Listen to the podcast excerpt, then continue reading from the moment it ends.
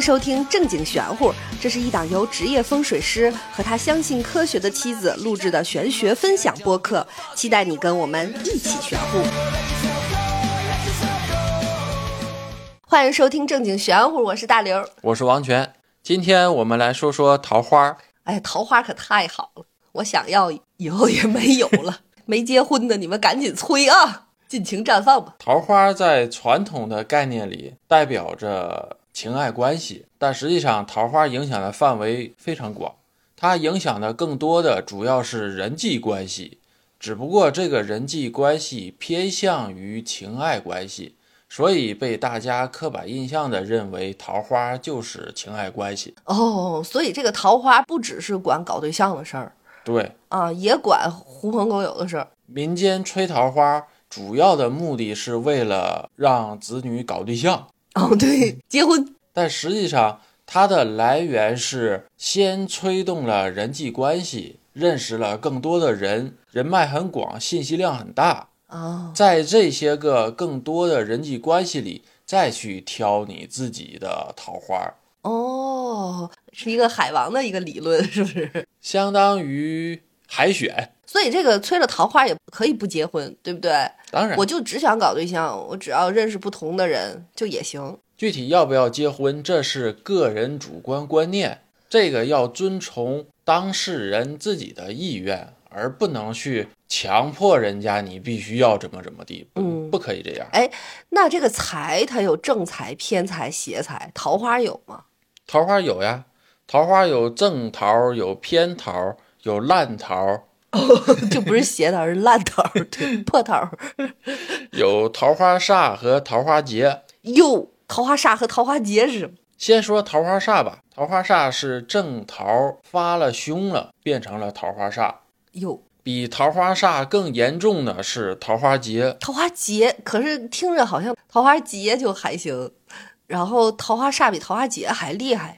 哎，煞是对你造成了不好的影响，但是这个影响还是在一个范围内，啊它不会涉及生死和重大转变。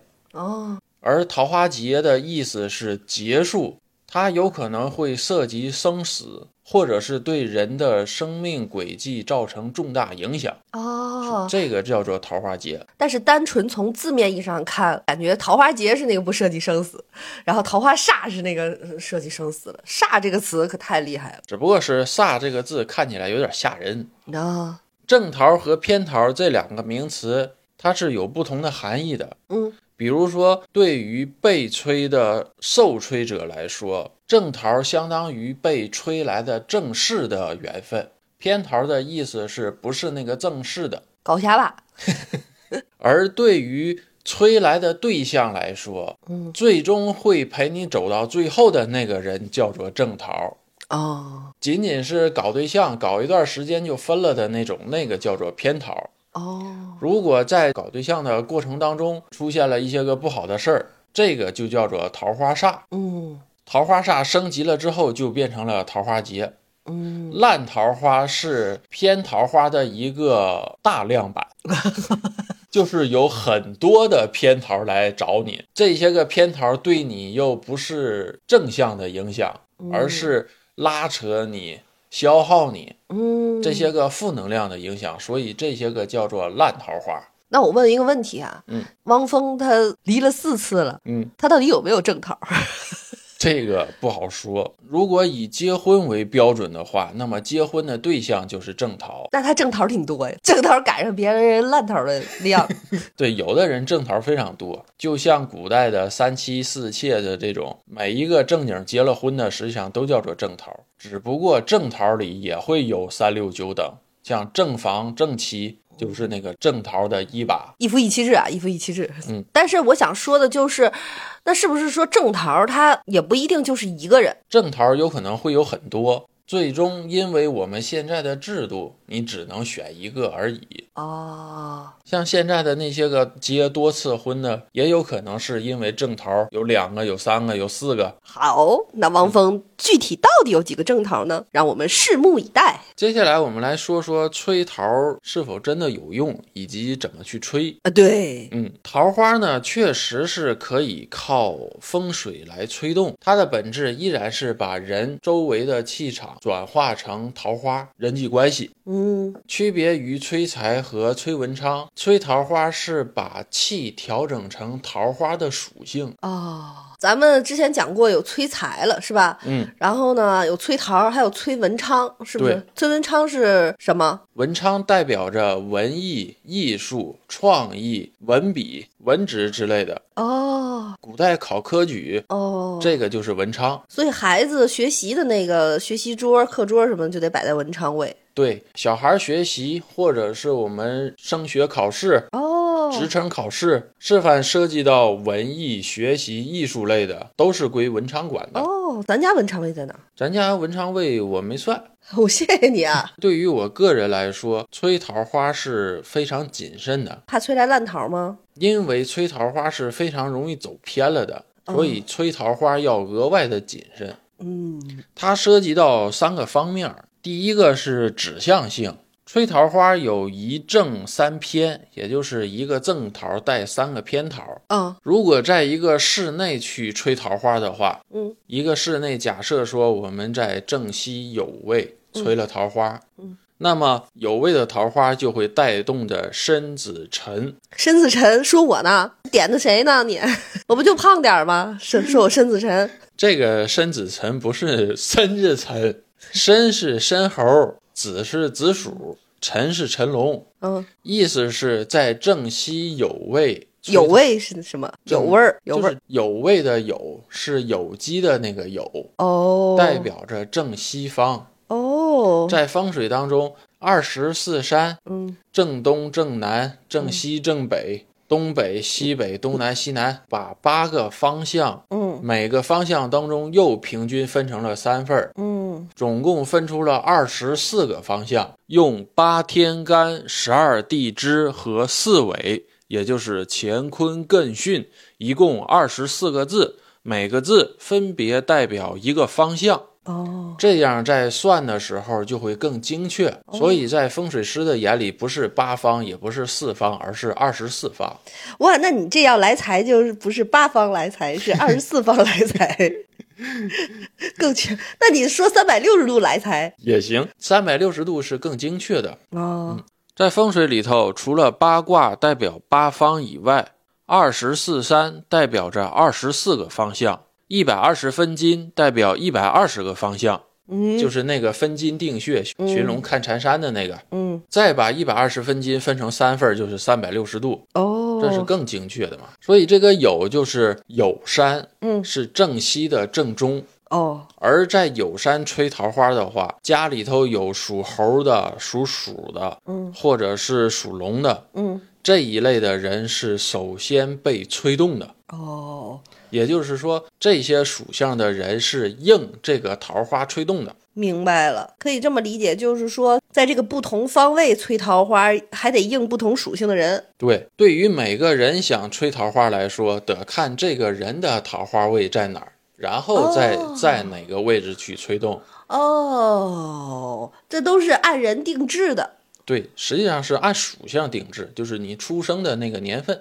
哦，原来如此。那比如说像财位，它有明财位，嗯这屋里一进来有这个明桃花位吗？这个不叫明桃花位，这个依然按照正桃和偏桃来解释，只不过这里头解释的正桃和偏桃不是前边的那个正桃偏桃，嗯，你可以把这个正桃偏桃理解成明财位和暗财位。哦，这里的明桃位就是正桃位，嗯，指的是申子辰当中这子，不理解是不是？不理解，是只跟申子辰有关，别的属性都没关吗？我们来举个实例，嗯假设我们家里有属猴的，有属鼠的，有属龙的，嗯我们在正西有位吹了桃花，嗯理论上是这三个人都会被吹桃，对吧？嗯，但是在申子辰当中，嗯子是正桃，申和辰是偏桃，哦，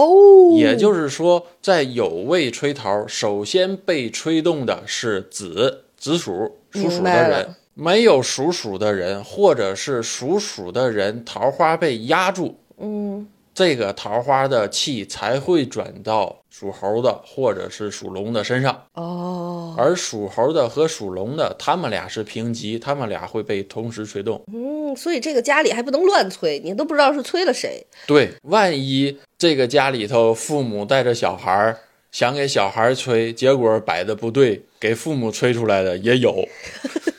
那这个家里还是可以找着那个属猴的正的桃花的。属猴的想吹桃花，就是看家里有没有属鼠的。如果有的话，就把属鼠的桃花压住；如果没有的，就无所谓，就可以直接吹到属猴的身上。哦，这是吹桃花当中的一组，嗯，剩下还有三组，一共四组。哎呀，子午卯酉都是正桃位，这个正桃位就是吹动的方位的那个正桃位。嗯，有句诗叫做“子午卯酉好牙听，神坛寺庙亦能兴。内有羌旗朱门水，雷公馆内使人惊。这是他真背出来的。”这个子午卯酉的正桃位用处非常大，哦，比如像寺庙道观嗯这些个主来来去去不留人的信仰地方，嗯，他们的坐落在建造的时候都是冲着正东、正南、正西、正北，目的是接纳四方人气。哦，但是因为我是一个寺庙，我是一个道观，我是不留这些个人气的，嗯，所以它会落在四正位的正中间，嗯你就理解成子午线上。哦，这个子午线是空亡线，意思是不留气、不留存。寺庙道观为啥不留人？他们现在也得要人气儿啊，要不谁去买他们的串儿？它是要人气，但是不留气。哦佛家讲四大皆空嘛，哦，他得以身作则， 道家它也是讲究一个空和虚无。这个，你理解挺深。嗯所以寺庙道观都是立在子午卯酉上的，嗯，而我们吹桃花依然也是这个道理。明白。继续说这申子辰这三个吹桃花的，你就非得拿这举例子哈嗯？ 你说我一会儿中午还吃不吃？吃，嗯，对于在有位吹桃花、申子辰这三个人之间有没有竞争？有竞争呀，这就涉及到桃花煞。哎呦，申子辰这个子是申和辰的正桃，对吧？嗯子是首先接入桃花气的，而我真正想吹的是申，嗯，子夺了申的桃花气，所以对于申来说，子就是申的桃花煞，因为它对我造成了不好的影响，它夺走了我要的气。就自己一人住吧， 就这屋里别裹着别人了。那比如说这个属相正好是子女和父母，这还能有竞争啊？会呀、气是无差别的，所以就需要把不需要吹桃的人的桃花压住。哦，这就涉及到桃花的方位和空间的问题。比如说，吹桃花的位置可以是家里的客厅，也可以是卧室。嗯，大部分情况下，吹桃花应该吹在卧室，而不是客厅，为啥？啊因为客厅是家里的公共空间。哦，如果在客厅吹桃花，那么接受桃花的就是全家人。会催到猫身上吗？有可能猫也在这个家里生活，它也会接受气的影响。呃、是吗？然后他就老想出去浪去。 而卧室都是私密空间，嗯，所以在卧室吹动桃花的话，只会映在卧室当中居住的人的身上。哦，是吗？嗯咱俩得分居了，哎，咱俩得分房睡。我要催我的桃花，别闹别闹！所以这个催桃花它真的是有用的，对吗？当然，吹桃花不仅是有用的，而且它的效果是会让人不停的招人喜欢，哦，会被主动的联系。哦，是吗？那爱人有福了。这里头要说的一个重点是，有的家里头桃花位和财位或者是文昌位重合了。哦，这个时候，如果不想吹桃花的话，就要注意摆放催财的物品当中就不能见名花儿。哦，一旦见了名花儿的话，就会催动起桃花。但是你得先催了桃花，有了好的人际关系，背不住才能有财呀。这个还是看你个人需求。有的催财，它需要的是从工作上催来财，哦，仅仅是搬砖。但有的呢，像我们家需要的是人际关系上的财，嗯所以我们家也需要一些个桃花来带动人际关系，因为桃花的人际关系信息量大而引动的催财。花儿呢？下午就摆，我跟你们讲，这期节目录的时候，王老师发现了一个家里的大坑。 就这几年，他生怕催了我的桃花，你知道吗？把家里弄得绿的死死的，就是一朵花都没有。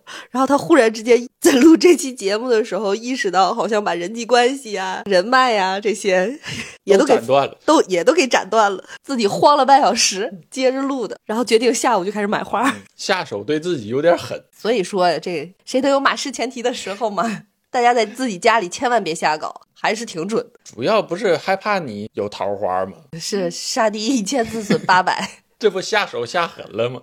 这里头说一下啊，吹桃花吹的不仅仅是情爱关系、男女关系，它更多的吹的是人际关系，代表的是多门路、多关系，信息量大，更有人气，有人捧。在人气旺盛的情况下，这个人做什么事儿，他才会顺遂，才会有人帮助。别说了，我开始恨你了。这个确实突然发现灯下黑了。 就是在自己家里边瞎弄，然后给给弄折了，是不是？也当做实验了，反正嗯，实验证明啊，在这个对的位置上一朵花都没有，确实是可以把自己弄成孤绝之地啊。对比实验证明啊，桃花位出了花的话，是真的有桃花来呀。对，前两天我们有一个朋友啊，家里的这个各种位置上摆，忽然之间弄了好多花，然后导致这个前任疯狂联系，这就属于烂桃花。嗯，对，可是这怎么控制到底来的是正的还是烂的？这个还得是看你自己的个人意愿，它最后会不会被转正。实际上，正桃、偏桃、烂桃没有一个明确的区分，哦，都是自己的选择。对，哦就你看你选哪个。你喜欢的就是正桃，你烦的那个就是烂桃。对，但是前提是来的这个桃是有跟你走完这一生的意愿的人，嚯，才能被称为是正桃或者是偏桃的基础，被你选择。那这个里边其实也包含了好多人际关系啊。对呀、嗯当然有很多的好朋友是陪你走完一生的呀。哦，所以这个具体这个来的这个人怎么回事儿，还是要根据自己现实的判断，对对，吧？我只是帮你把这些人都 催来。主要还是看你自己意愿，你自己选。哦，接下来我们来说家里头摆什么可以催桃花。对，说说吧。催桃花分两样，嗯，一个是家里摆，一个是身上带，哦分两个大部分。哦，在家里摆呢，常规的东西有粉水晶， 哎呀，粉粉钻来了，这对，粉钻， 粉钻也行。粉水晶听着便宜点儿。有桃花枝儿，或者是直接就可以养桃花。桃花，这个桃花汁儿是鲜的吗？鲜的一定要是真的，吹桃的东西如果用植物的话，一定要是活的、鲜的，不能是死的、假的，没有用。哦，塑料、亚克力都不行。对，这些都不行，都没有用。哦，所以那个粉水晶也得是真的当然，啊，你别弄成粉玻璃球子。除了桃花枝呢，绿植也可以，但是这个绿植是要开花的绿植。哦，剩下的还可以用照片儿，嗯两个人的相片儿，嗯，代表着爱情甜蜜的画作，哦，还有是特殊的，比如鸡、金鸡。金鸡，对，那就就那个嗷嗷嗷那个鸡金，鸡还行，对，鸡有两种用途，它需要独立嘛？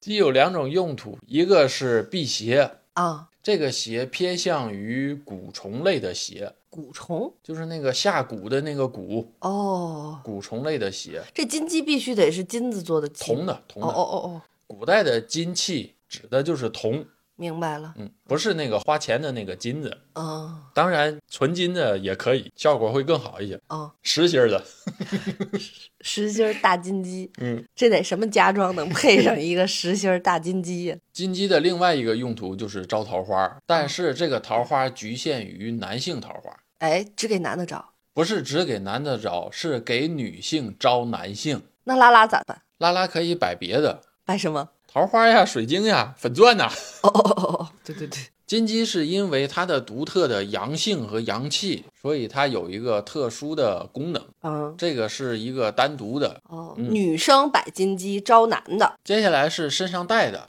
身上带的传统的东西依然是粉水晶串儿，哦，粉水晶串儿是招桃花，你看有些个明星为了让粉丝喜欢他、爱他，嗯，他自己就会戴一个粉水晶的手串儿。那为什么我没有？ 我也有粉丝呀，我是个 KOL 呀，啥也不带，弄得现在啥都没有，微博也掉粉儿，虽然赶不上蛋蛋秀吧，掉的多，但也掉呀。等我给你弄一串儿，那蛋蛋秀像他要不掉粉儿的话，他带什么？他可以戴狐仙牌儿或者是桃花牌儿，蛋蛋秀，蛋蛋秀带桃花牌儿，他也可以戴粉水晶串儿。我也觉得他可可能更适合粉水晶串儿，毕竟他的穿搭这么的多巴胺。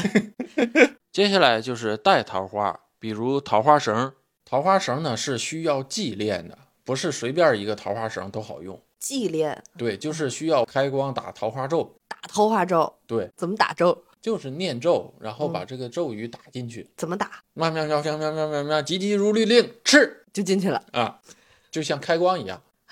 本来信的，就感觉这一 套捂着完了就就不信了。这个方式非常的让人破除这个封建迷信，我跟你 讲，相当下头。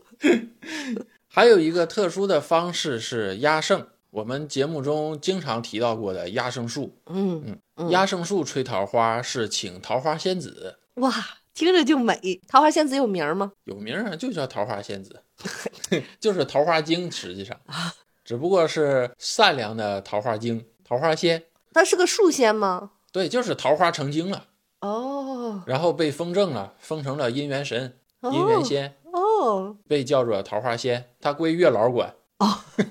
她也有上司，嗯，她也有领导。哎，你说他们除夕放假吗？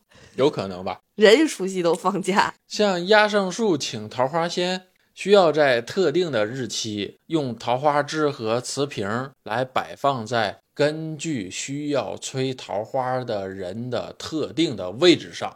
哦，摆完了之后，对桃花仙进行祭拜，嗯，然后桃花仙保佑着你得到你想要的姻缘，相当于我们的拜神。哦，只不过它要求的非常特殊，是根据人算出特殊的时间和位置，以及要特殊的日期来做这件事儿。感觉这个催桃儿比这个催财可麻烦多了，禁忌也多。因为它的指向性很散，不是每个人都想要桃花，所以它需要的指向性要非常的针对。而催财也好，催文昌也好，它的指向性会相对于低一些，哦，所以要求就没有那么高和精准。哦，而且感觉催财呀、什么的也没有这么多禁忌，就感觉这个催桃儿，感觉就是要算的东西特别多，而且感觉一弄不好就又不知道催成哪儿了。第一，不是所有人都需要这个，哦，第二，这个东西会引发出桃花煞和桃花劫来，明白了。很容易的就会影响到其他人的命运。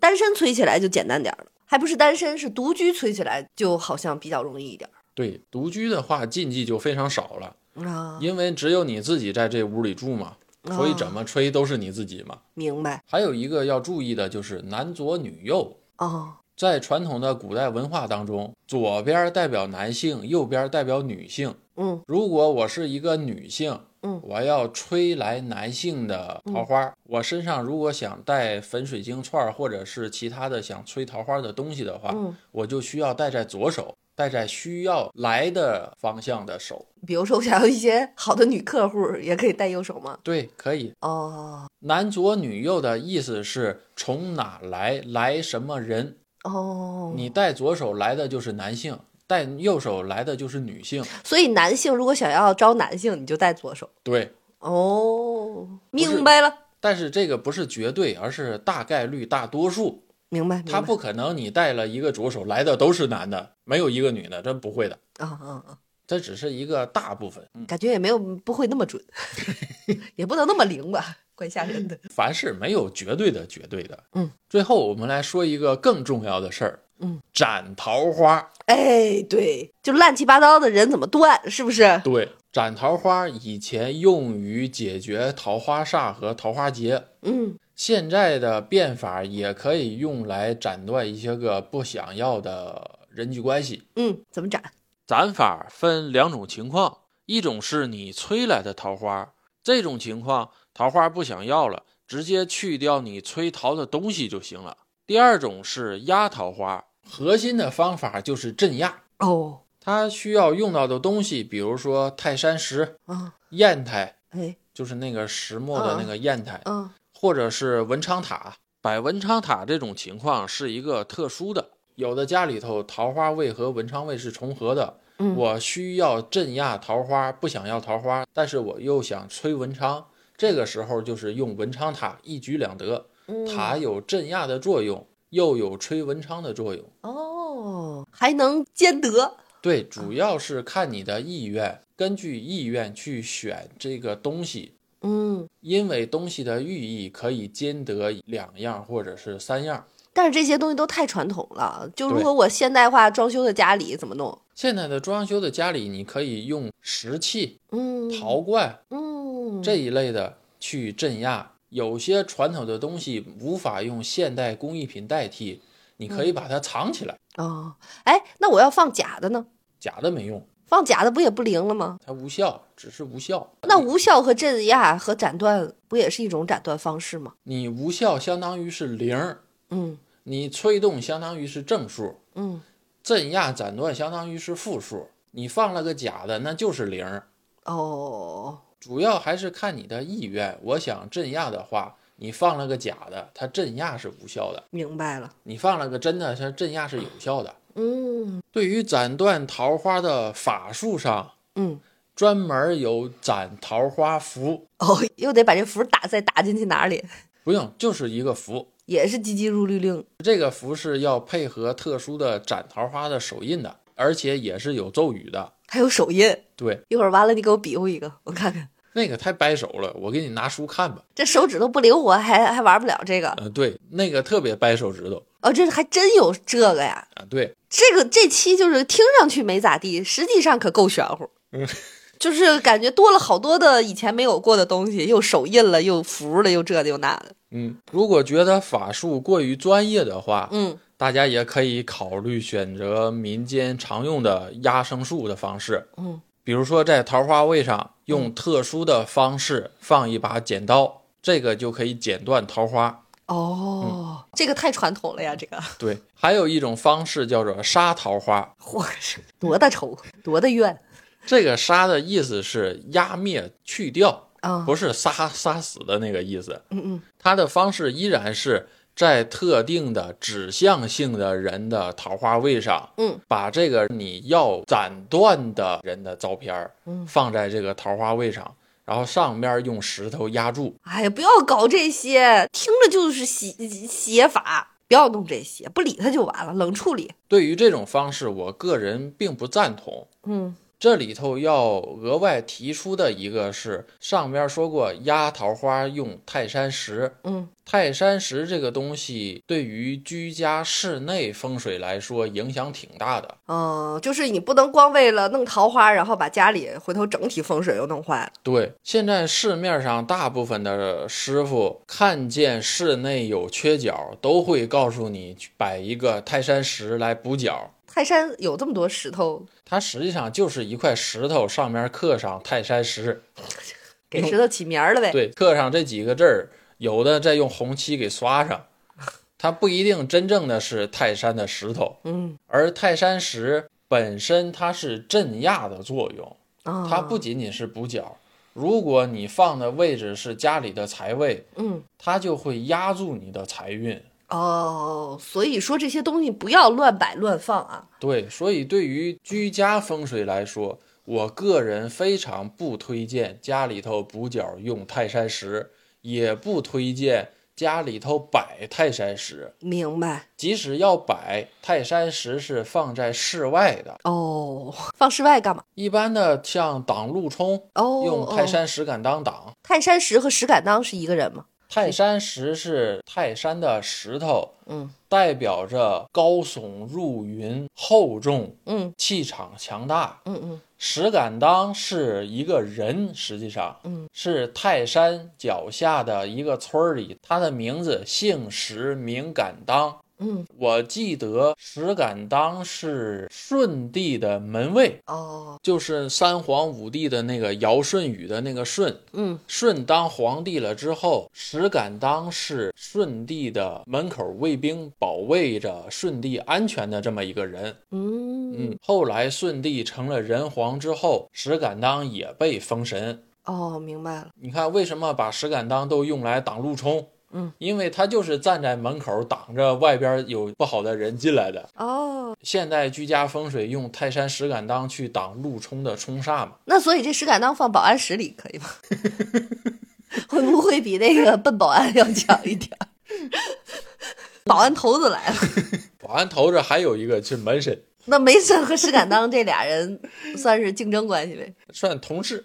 同事呃同玉行。嗯，秦叔宝、尉迟恭什么的，刚才全儿哥在这里边提到了一个词叫亚圣啊，亚圣树这个词呢，如果是新来的听友没有听到过的话，它的亚其实是讨厌的厌字，胜嗯是胜利的胜、啊。具体对是什么的话，大家可以去网上百度，但百度出来的具体的什么这些个招儿、这些不好的东西，不要瞎用，不要瞎学。哦，这里说一下，网上能搜出来的压生术都是字面上、表面上的行为和做法，嗯，它背后的核心网上是没写的，这个我是哦看过的。啊啊啊，最终这个术法有效，它的核心并不在网上，网上真的没有。而你随便搞、随便弄的话，引发的是其他的事儿对，很有可能搬起石头砸了脚，但是并没有起效，嗯，又惹了一堆麻烦来。是，我觉得能在网上查到的一些方法，那肯定不是真的。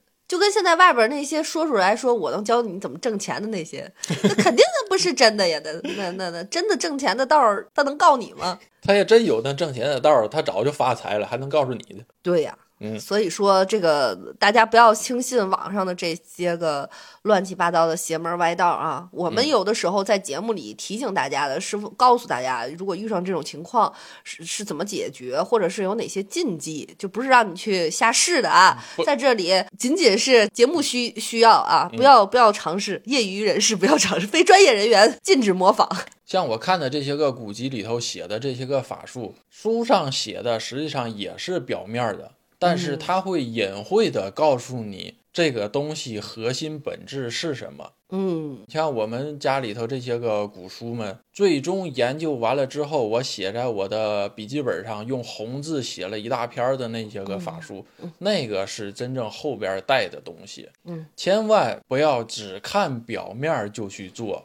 嗯，这个后果不是一个你无法解决后果的人可以做的东西。嗯，而且全儿哥他自己这些个邪乎东西，他从来都没有电任何的电子版，他就害怕传播。对我所有的成功率高的关于法术类的东西，或者是关于风水术的东西，真正的可以助人或者是伤人的东西是没有电子版的，只有一个我的笔记本，而且是绝版，只有这一份儿的。如果要是丢了的话，你还记得吗？记得啊，记得。大概齐的东西我是记得的，但是上边有些小细节的东西，有的时候是需要翻笔记本重新巩固的。哎哎，我问你一个灵魂问题：嗯如果有一天我要跟你分开，嗯，比如说啊，离婚，哎，就是我是拿你笔记本儿让你更 心疼，还是拿你钱让你更心疼？拿笔记本，哦，是吧？对，对，我说我什么都不要，我就要你这俩笔记本儿，你得气死。 对， 我有拿捏你的法术， 不要惹我。嗯 但我也不会用。嗯， 不用拿捏，不用拿捏，我心甘情愿。你这大结尾了，恶心大家 呗。好，那今天呢，我们就给大家分享了一下桃花啊。如果有需要的，呃，催财催桃的朋友呢，可以联系我们的小助手。然后嗯呢，不需要也可以啊。我觉得家里不弄，干干净净的，靠自己的精气神儿，是不是？对，靠自己的美丽。漂亮、舒服，嗯待人接物大大方，是吧？对然后这些，这个重点是自己的精气神儿高，嗯，自己有自己的目标和向往，嗯，你就会自然而然的招来一些个崇拜者和追随者。对，而且我觉得是你自己要散发魅力，并且你喜欢散发魅力的自己，这件对事情是很重要的。就是对你不是为了去取悦、讨好、吸引任何人，你是因为你在散发魅力的时候，那个自己是你自己非常享受的状态。然后还有一个就是，对于搞对象这个事儿，就是你要自己打开你自己的心门，对，相互尊重，嗯相互打开。对，你要真正的想去爱，只要没你错真正的想去爱了，那肯定就会有人去，会想要跟你去呼应。嗯嗯，而且爱上不怕受伤，我们也不去遮遮掩掩，什么事儿都说得开了，反而是更好的事儿。因为我知道我们的听众朋友里特别小的还有高中生，嗯，所以我就想对年轻人说啊，倒也不是在这儿又跌味儿啊， 然后就是勇敢去爱，别怕受伤。嗯，不要被客观的观念、言论所束缚，对走自己的路。对，爱这件事情是你自属于你自己的人生体验，权衡过后的那种利弊，嗯，然后那就不是一个非常纯粹的爱了，然后受伤也是爱的一部分，那嗯是因为爱本身的前提就是你要先把自己剥离出去，你才会全心全意的爱别人，但是这里头也要注意啊，别吃亏，别上别当。没错 儿，要避免危险。对我说的这种爱和那个大家说的恋爱脑的那个爱可不是一种爱，就是别太犯傻了。嗯，一定要看准这个人是不是一个真心啊爱你，还是想骗你什么。对，而且就是你要看那个反馈，你的那个受伤是爱而不得那种正常的受伤，嗯还是说就是他在真的伤害你？这个要自己区分。还是在 PUA 你。对，要区分，要区分啊！嗯，这个一定要擦亮双眼。巨龙，巨龙，看两眼。 好好，那我们这期就到这儿，拜拜。拜拜。